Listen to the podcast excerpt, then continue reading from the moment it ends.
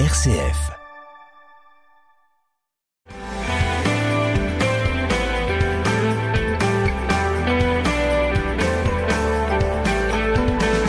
Bonjour à tous, bienvenue dans notre émission Parlons agriculture ou viticulture et aujourd'hui c'est agriculture avec notre invité Jean-Marie Lette. Bonjour Jean-Marie. Bonjour Hubert, bonjour aux auditeurs.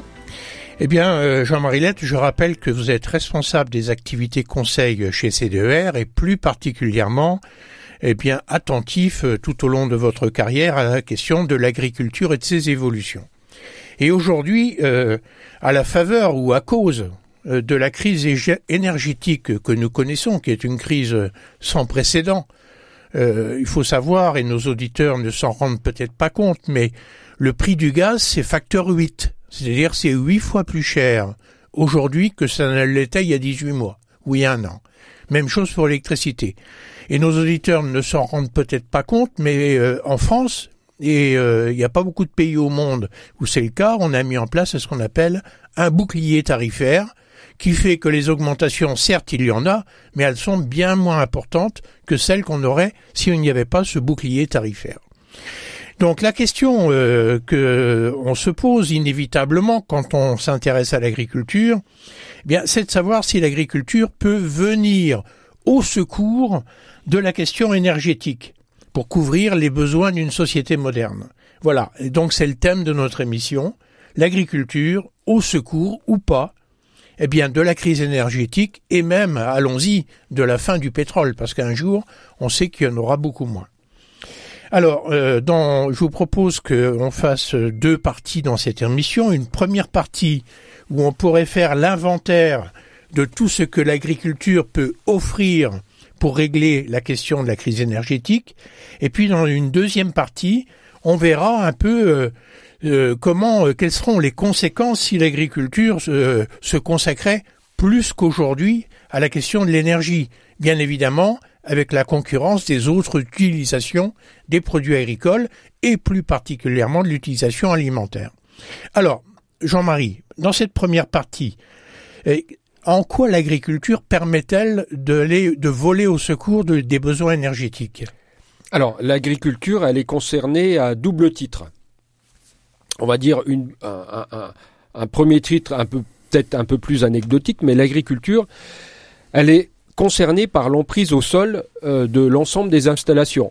Alors c'est, ça peut être bien évidemment les éoliennes, hein, on les voit fleurir un peu partout, et majoritairement elles se font sur des territoires agricoles qui sont pris à l'agriculture. Une éolienne, ça consomme combien de surface agricole?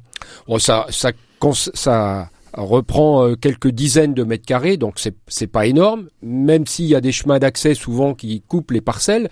Donc c'est plus que la emprise au sol, c'est plus une gêne pour les agriculteurs qui doivent, par exemple, euh, lorsqu'ils pulvérisent ou lorsqu'ils travaillent leur sol, eh bien, euh, c'est ça, coupe leur leur parcelle et ça, on doit les en difficulté. Quoi, quelque part. Hein. Alors, peut-être que demain, euh, il y aura une emprise beaucoup plus forte, c'est ce qu'on appelle l'agrivoltaïsme, c'est-à-dire les panneaux photovoltaïques au sol. Bon, aujourd'hui, les panneaux photovoltaïques, on en voit fleurir à peu près partout sur les toits. Mais c'est vrai qu'il y a des zones aujourd'hui qu'on appelle des fermes photovoltaïques. Voilà, ça commence un peu à se développer, pas trop chez nous, un peu plus dans, dans le sud, euh, mais en tout cas c'est appelé là aussi à se développer et euh, bah, là ça sera des vraies emprises au sol et on y reviendra tout à l'heure parce que il y a un débat aujourd'hui entre euh, le risque de prendre de l'activité agricole par le biais de, de, de ces panneaux. Bien que là-dessus on peut apporter une petite nuance parce que j'ai vu qu'il y a certaines régions où on mettait des panneaux photovoltaïques photovoltaïque à une certaine hauteur, ça sert de, à mettre à l'ombre les cultures qui sont en dessous. Donc ça permet quand même de cultiver en dessous des, euh, de zones de panneaux photovoltaïques. Tout à fait, c'est effectivement une des, un des avenirs de, de du photovoltaïque au sol, de l'agrivoltaïsme, comme on l'appelle, hein, qui permet de continuer à produire tout en produisant aussi des énergies renouvelables et de l'électricité. Mais l'agriculture, elle est surtout concernée par la biomasse qu'elle est capable de produire. Hein, je vous rappelle que l'intérêt, euh, il y a de nombreux euh, euh, énergies nouvelles qui consomment en fait de la biomasse. Il y en a notamment deux, hein, tout ce qui concerne les biocarburants et ce qui concerne la méthanisation. Alors la biomasse, c'est tout simplement la production végétale. Voilà, c'est de la production végétale issue de la photosynthèse.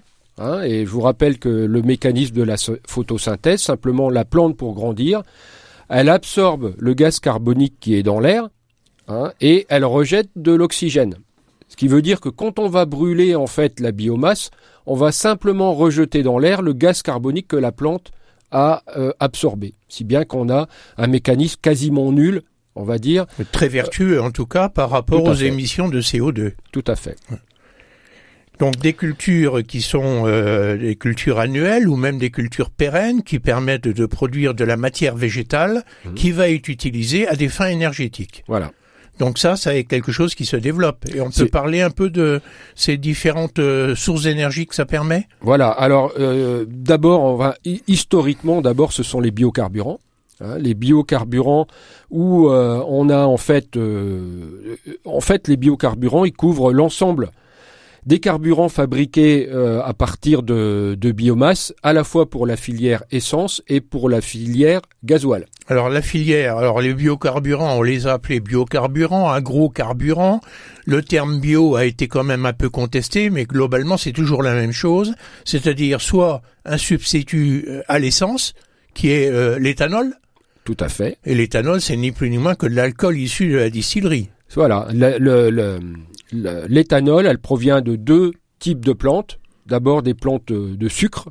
On fabrique de l'éthanol à partir du sucre. Et là, c'est la betterave qui est concernée chez nous.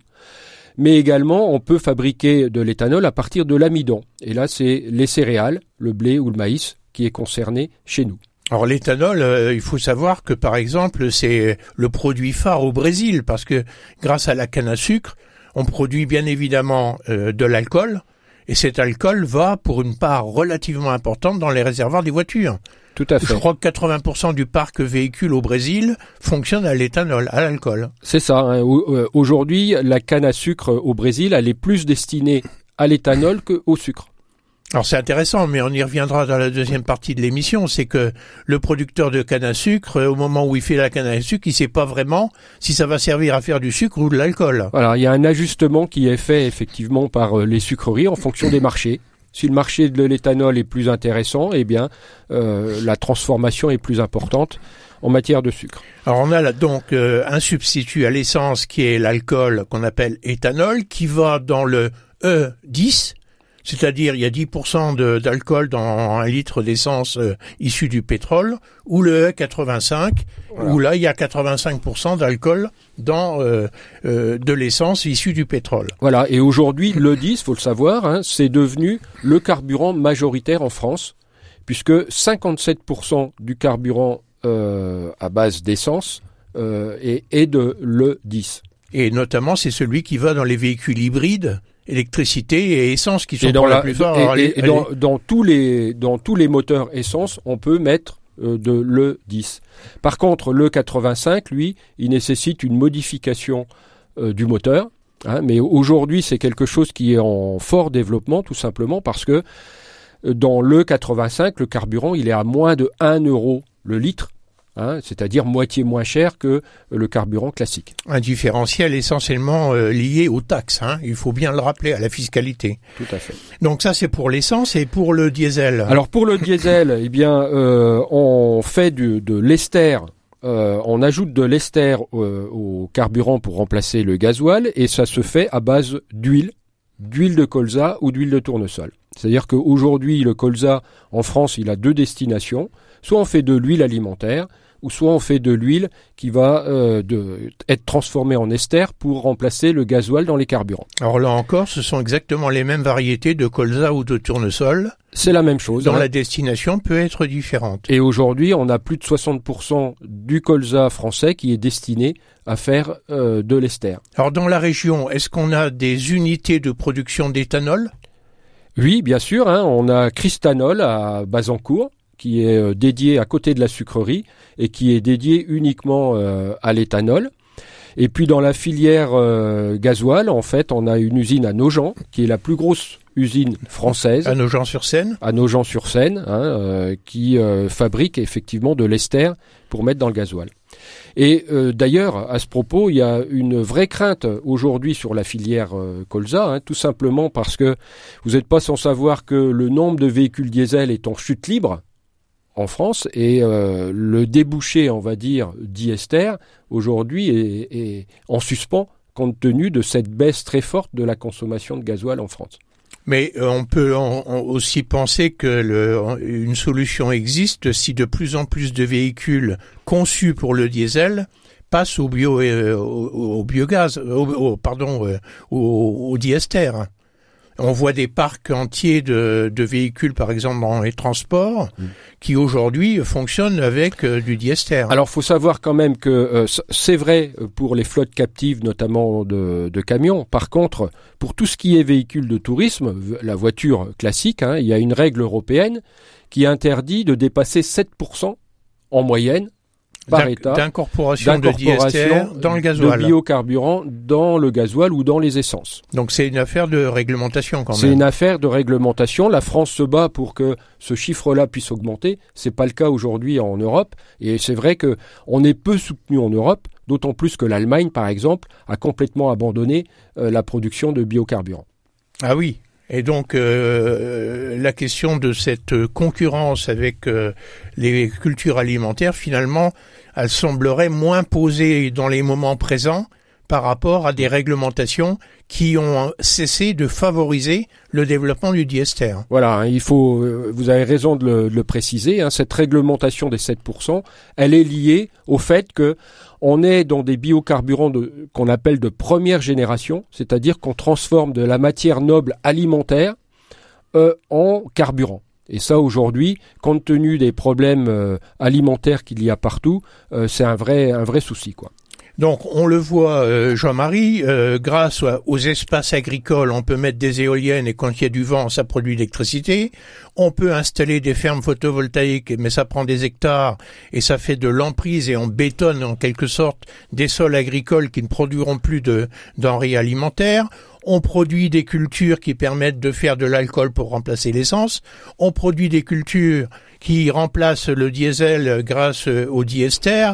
Et on produit même, et c'est l'actualité du moment, du gaz.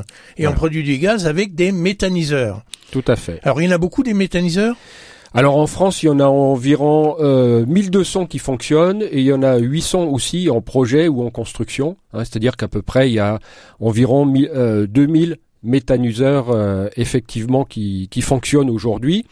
Ces méthaniseurs, euh, la, la, source, c'est effectivement de la biomasse, hein, comme euh, pour les biocarburants. C'est pas le même type de biomasse. On, on y reviendra tout à l'heure. Et en fait, tout simplement, cette biomasse, eh bien, elle est transformée, elle, elle, fermente et elle est transformée en gaz. Hein, et le gaz, en fait, il est épuré pour être injecté dans les réseaux de gaz. C'est une première possibilité d'utilisation. Et on a une deuxième également, ce qu'on appelle la cogénération, c'est-à-dire que ce gaz, eh bien, il vient, on le brûle, il alimente une turbine pour euh, produire de l'électricité qui est elle-même injectée dans les réseaux électriques. Donc euh, là, on vient de faire un petit inventaire euh, des différentes euh, sources d'énergie qui sont directement liées à la production agricole du moment, sans qu'on ait besoin de passer par la phase fossile. C'est la première partie que nous voulions traiter. On fait une petite pause et on se retrouve dans la deuxième partie. Avec nous pour parler euh, d'une question extrêmement importante qui est celle est-ce que l'agriculture peut voler au secours de la crise énergétique et de la fin du pétrole? Avec nous Jean-Marie Lette. Et dans la première partie de l'émission on a fait un peu l'inventaire de toutes les énergies que l'agriculture permet de produire. Alors dans la deuxième partie, il faut quand même que quelque part on démystifie un peu le sujet, c'est-à-dire que est-ce qu'il est intelligent? Est-ce que c'est bien? Est-ce que c'est bien au plan de vue moral, par exemple, de destiner des cultures alimentaires à une production d'énergie? En d'autres termes, est-ce que euh, la question qui se pose, est-ce que je consomme de l'énergie, est-ce que je, je, mange, est la question du moment Alors, euh, il y a forcément une concurrence puisqu'on a vu que le blé permet de faire de l'alcool, par exemple, que le maïs permet aussi de faire de l'alcool, que le colza permet de faire du diester au lieu de l'huile, euh, l'huile à consommation humaine. Enfin bref, on a une véritable question qui se pose sur la concurrence. Alors, est-ce qu'il y a vraiment un sujet aujourd'hui? Alors oui, c'est un vrai sujet euh, dont les politiques se sont emparés, hein, et on, on, peut y revenir sur, chacun des thèmes. Hein. Si on prend le, le photovoltaïque au sol, par exemple, dont on a commencé à parler tout à l'heure, aujourd'hui, il y a des règles qui sont en construction pour trouver une synergie entre à la fois de la production agricole et de la production électrique. Ça veut dire quoi? Euh, Ça veut dire tout simplement que la mise en place des panneaux ne doit pas contribuer à réduire la production agricole et alimentaire. Ça veut dire qu'aujourd'hui, eh on cherche euh, des, des, mécanismes, des façons de faire qui vont permettre à la fois de produire de l'électricité et à la fois de, de continuer à produire agricole. Donc ça, c'est pour régler un peu la question de la concurrence en termes d'occupation du sol. Tout à hein, fait. Donc éviter qu'on continue à bétonner trop de surface au point de réduire trop fortement les surfaces destinées à la production alimentaire. Voilà. Et, effectivement, il y a un certain nombre d'essais euh, qui sont faits avec, euh, vous l'avez évoqué tout à l'heure, hein, des euh, panneaux photovoltaïques qui sont suspendus, qui sont au-dessus des cultures. Ça permet aux engins agricoles de continuer à travailler en dessous. Ça a un double intérêt, un, autre intérêt, hein, c'est que ces, ces, systèmes de panneaux en hauteur eh ben, permettent par exemple de protéger les cultures en dessous d'un ensoleillement trop important. Ça permet de les, euh, de, de, les protéger de la grêle, par exemple. Euh, ça, ça, permet de réduire aussi les risques de gel pour euh, certaines cultures. Donc ça peut avoir aussi des atouts pour la production agricole. Et donc il y a beaucoup de recherches qui se font actuellement autour de ça. En tout cas, il est fort peu probable qu'on puisse euh, mettre en place des panneaux photovoltaïques sur des grandes surfaces sans qu'on va retirer de la production agricole. Il faudra réussir à conjuguer les deux. Oui, et c'est ce qui se passe. Mais on verra que quelquefois, il peut arriver que des surfaces qui étaient à vocation d'élevage, par exemple, avec des rentabilités très faibles pour les agriculteurs, ben, trouvent tout naturellement euh, une offre pour mettre du photovoltaïque quand il y a suffisamment de soleil, bien évidemment. Voilà, parce qu'il y a, une autre dimension, hein, c'est que si on veut garder effectivement des agriculteurs, ben, c'est une belle source de revenus supplémentaires dans des zones où, la production agricole est à, est à faible rentabilité, ça apporte une activité supplémentaire et une rentabilité qui va peut-être permettre de maintenir des exploitations dans certaines zones. Donc ça, c'est la question de l'occupation des sols et on voit que c'est une préoccupation et qu'une réglementation euh, d'une manière ou d'une autre empêchera qu'on bétonne trop de terres agricoles destinées à l'alimentaire. Mais maintenant, euh, venons sur euh, le fait que à surface de production agricole donnée, eh bien, on a des cultures qui sont produites. Or, ces cultures vont avoir des utilisations différentes possibles. Alors, je pense qu'il faut raisonner au niveau global, au niveau de la planète. les productions production agricole et alimentaire sont des marchés mondialisés. Alors aujourd'hui, est-ce qu'on peut faire un peu le point sur ce qui est produit au niveau planétaire en termes de production et voir leur utilisation et qu'est-ce qui peut changer dans les années futures? Bah, effectivement, vous avez raison. Au niveau, euh, planétaire, hein, il y a des, pays, on a cité tout à l'heure le Brésil, où euh, il y a une grosse partie de la production qui va à la production d'agrocarburants. Et si on regarde ça au niveau euh, mondial, ben on s'aperçoit que finalement, dans tout ce qui est produit en matière de céréales, on va se cantonner sur les céréales, eh bien il y en a moitié qui vont directement à la nourriture, euh, à, à, à, l'alimentation humaine, ce qui est quand même finalement relativement faible. Hein. Il y en a un tiers qui va à l'alimentation animale. Alors, on est bien d'accord, hein, on parle de quoi de production que sont le maïs, le riz, le blé et d'autres céréales. Voilà, c'est hein, tout ce qui est consommable par les hommes. On est uniquement sur euh, la, la production de céréales. Donc de tout ce qui est produit, à peu près la moitié va à l'alimentation humaine. Voilà. Hein, il y en a un tiers qui va à l'alimentation animale. Alimentation animale, donc pour l'alimentation humaine, mais avec une question qu'on a déjà évoquée dans cette émission, c'est que la protéine animale dont l'homme est friand, elle coûte relativement cher en protéines végétales. Voilà. En gros, c'est une protéine animale, il faut consommer trois protéines végétales. Un peu plus que ça même. Quand Plus on que est ça. quand on est sur euh, de, de la viande bovine, on est plutôt à 6 7. Ah oui. Donc euh, la moitié en alimentation humaine, un tiers en production animale, et donc le Et- reste Il reste les agrocarburants qui représentent quand même 9% au total de l'ensemble euh, dans le monde, hein, de l'ensemble de la production céréalière. Donc c'est quand même plus négligeable aujourd'hui. hein, c'est une part euh, importante. Et puis le reste, eh bien, ce sont diverses débouchés, des huiles, euh, des semences, etc. Ouais, Il faut pas oublier les semences quand Hein, même, parce qu'il faut euh, ressemer. qui effectivement euh, sont utilisés. Donc aujourd'hui, on va dire la part captée par les agrocarburants pour euh, remplacer des carburants fossiles, c'est de l'ordre de 9%. Ouais, on va dire 10%, quoi, 10%. de la production mondiale de céréales. Voilà, tout à fait. Donc euh, 10%, on peut dire c'est important, surtout quand on commence à, à être un peu tendu sur les stocks alimentaires. Hein, et on dit ces 10%-là, ils pourraient servir à ça. Et c'est aussi pour ça qu'il y a un débat. Tout à Hein, fait. C'est pour ça qu'il y a un débat. Mais il pourrait aussi y avoir un débat, et on l'entend actuellement, il est lancé, sur le fait qu'il y a un gaspillage de protéines végétales à faire de l'élevage. Et en plus, l'élevage est dans le collimateur parce qu'il produit euh, des gaz à effet de serre. Exactement. Hein Euh, Et et il y a une autre dimension également dont on parle pas ici, hein, c'est qu'aujourd'hui, il y a un tiers de ce qu'on produit qui est gaspillé, Oui. qui, qui ne va pas jusqu'à l'assiette du consommateur. Donc euh, il y a un gros travail à faire sur cet aspect là, des choses. là aussi, il y a un gros travail à faire. Oui, oui, c'est effectivement un sujet qui commence à arriver dans l'actualité. C'est comment réduire nos déchets et le gaspillage surtout hein, euh, dans une société moderne, parce que c'est quand même le problème des sociétés modernes. Mais revenons un peu plus localement. Parce que localement, on voit quand même fleurir des méthaniseurs un petit peu partout. Des éoliennes, n'en parlons pas. Et bon, l'éolienne, il faut quand même savoir qu'il faut du vent pour les faire tourner. Les turbines qui sont dans les rivières, il faut quand même du débit d'eau pour les faire tourner. Il y a quand même un risque de non-continuité en volume de production d'énergie. Mais il semblerait qu'avec les méthaniseurs, on n'ait pas le même problème dans la production de gaz. Alors effectivement, dans les méthaniseurs, euh, qu'est-ce qui se passe aujourd'hui? Il y a une étude qui est assez récente de France Agrimaire qui vient appuyer un petit peu euh, ce qui est consommé finalement aujourd'hui par les méthaniseurs.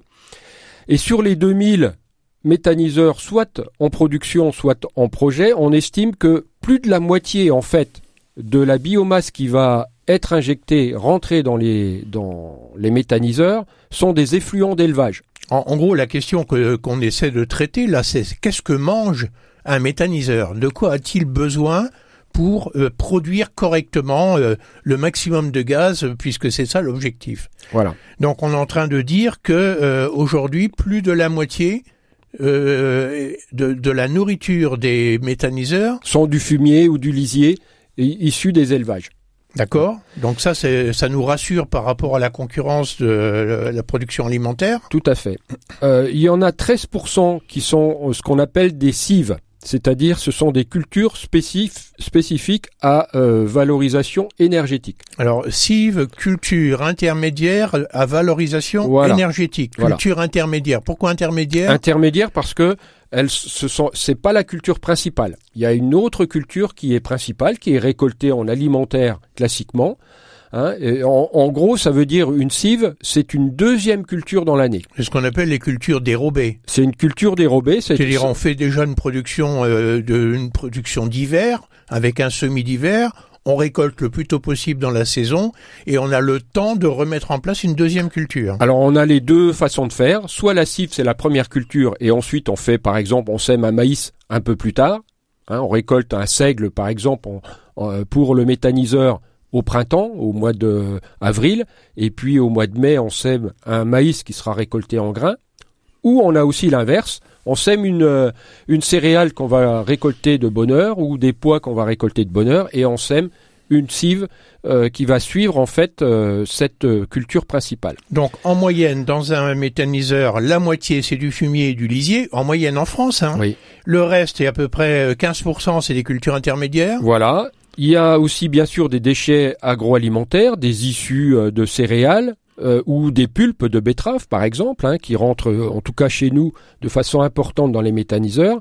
Et il y a également quand même 6% de cultures qui sont spécifiquement dédiées aux méthaniseurs. Essentiellement du maïs euh, souvent qui va qui euh, qui est donc disons-le clairement en moyenne pour l'ensemble des méthaniseurs la concurrence elle porte sur 6% de cultures qui sont directement en concurrence entre l'alimentaire et l'énergétique. c'est exactement ça. Hein. Ça vient les méthaniseurs aujourd'hui, ça vient prendre finalement 6% de, de, de, blé, de maïs ou d'autres cultures qui sont des cultures qui pourraient aller à l'alimentation humaine. Voilà. Et la règle française, hein, ce qui n'est pas le cas dans d'autres pays, par exemple l'Allemagne, où l'Allemagne, n'y a pas de limite de culture dédiée dans les méthaniseurs. En France, la limite, elle est de 15%. C'est-à-dire que un agriculteur n'a pas le droit d'incorporer plus de 15% de ses cultures dans son méthaniseur. Donc on le voit, il y a quand même des pare-feux, hein, des pare-fous.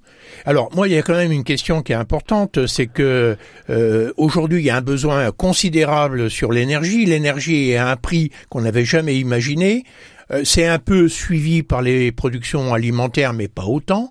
En d'autres termes, euh, comment les agriculteurs peuvent faire des choix aujourd'hui?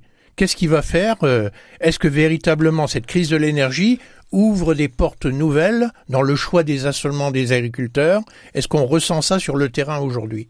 Alors, ce qu'on ressent bien évidemment, tout ce qui concerne la méthanisation, hein, puisque la biomasse utilisée, elle est surtout faite ici, tout ce qui concerne les biocarburants, c'est pas l'agriculteur qui produit directement euh, pour alimenter les biocarburants, ce sont euh, les, intermédiaires coopératives les et, collecteurs, les, collecteurs. Voilà. En ce qui concerne le, comment la méthanisation, bien évidemment, c'est une voie euh, de diversification pour les agriculteurs. Hein, même si les tarifs sont pas les tarifs n'ont pas été multipliés. Euh, Alors euh, comment ça fonctionne quand on fait un méthaniseur On passe un contrat avec euh, les producteurs, les distributeurs du gaz? Voilà, on passe un contrat avec Engie, avec euh, d'autres d'autres fournisseurs, on va dire d'électricité ou de gaz. Et c'est un prix garanti? Et, c'est un prix garanti fixe. Mais quand la matière première, le prix de la matière première est multiplié par trois, est-ce que le prix peut être rediscuté ce prix, ce prix, bien évidemment, il est indexé Hein, et euh, il est indexé de façon à ce que, bien évidemment, quand la matière entrante euh, euh, augmente, le prix de vente du, du gaz ou de l'électricité, lui aussi, il augmente. D'accord, donc il n'y a quand même pas, à la différence de l'éolien, par exemple, où le prix n'est pas toujours indexé. S'il est toujours indexé, la, la question c'est sur quoi il est indexé. D'accord. Donc, euh, Donc bien évidemment, pour l'agriculteur, la, méthanisation, ça a de l'intérêt. Ça a de l'intérêt parce que ça permet à l'agriculteur de diversifier son assolement. Hein, et aujourd'hui, euh, tous les agriculteurs sont à la recherche de diversification de leur, de leur, assolement. Ça leur permet de faire des doubles cultures. Alors ça marche pas toujours les doubles cultures quand on a des sécheresses prononcées, c'est difficile de conduire euh, une, une, culture en, en, été, mais en tout cas euh, ça leur donne cette opportunité-là. Et puis ça leur permet aussi de récupérer du digesta, hein, qui est issu de la méthanisation et qui vient remplacer des engrais qui ont eux aussi flambé en matière de prix. Oui, parce qu'un méthaniseur, effectivement, il faut le vider une fois qu'il a produit tout le gaz possible qu'il devait, et ça, ça permet de faire des amendements dans les dans les parcelles, dans les champs. Exactement. Donc, c'est quelque chose de tout à fait complémentaire à l'agriculture et tout à fait intéressant pour les agriculteurs. Bien, on arrive au terme de, cette émission. Jean-Marie, merci pour toutes ces précisions. En tout cas, on s'aperçoit que sur la question précise des méthaniseurs, avec les 2000 méthaniseurs qu'il va y avoir tôt ou tard sur le territoire, eh bien, il y a des ressources qui sont bien sûr les cultures alimentaires, mais ça n'est que 6%, si je puis dire. Et en ce qui concerne les autres ressources des méthaniseurs, on a quand même un problème qu'on n'a pas abordé, c'est qu'elles sont pas là forcément où on les attend. Hein, il y a une concurrence euh, entre les régions céréalières et les régions d'élevage qui font que c'est pas tout à fait les mêmes sources d'approvisionnement. Eh bien, merci beaucoup pour tout cela. On se donne rendez-vous sur RCF à très bientôt. Au revoir à tous. Au revoir à tous.